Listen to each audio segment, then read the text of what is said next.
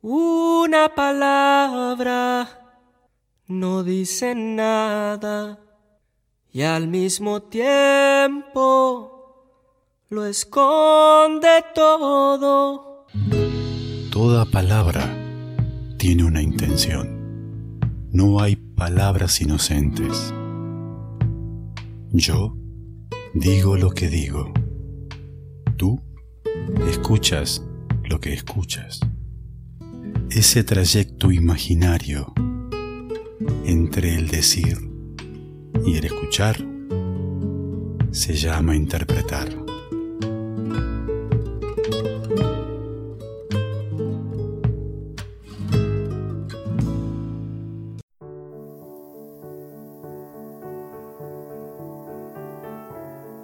Las palabras surgían como dibujando en el aire pensamientos resguardados de pasado y sus caras se convertían en emoticones de colores de un chat creativo.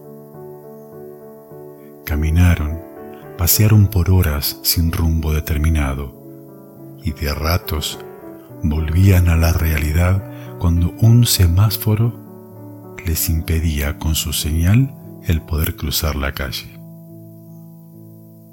El cordón de la vereda se transformaba en un abismo frente al cual se miraban sonrientes, tomados de la mano para contar a la una, a las dos y antes de saltar.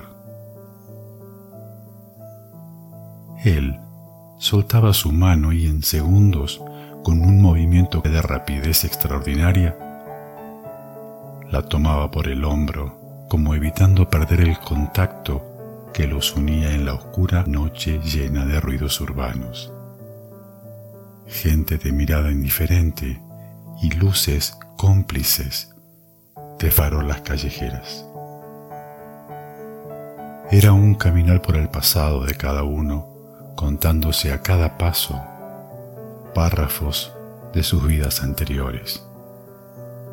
Ella le contaba sus experiencias de haber conocido muchos lugares él le contaba sus vivencias, quietas, sin tantos viajes.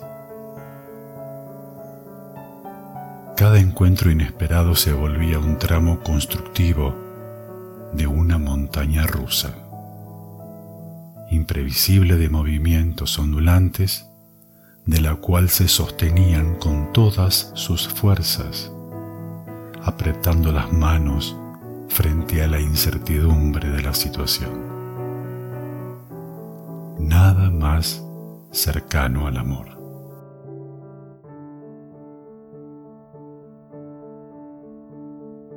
Soy Fernando Farías y estas son mis palabras culpables.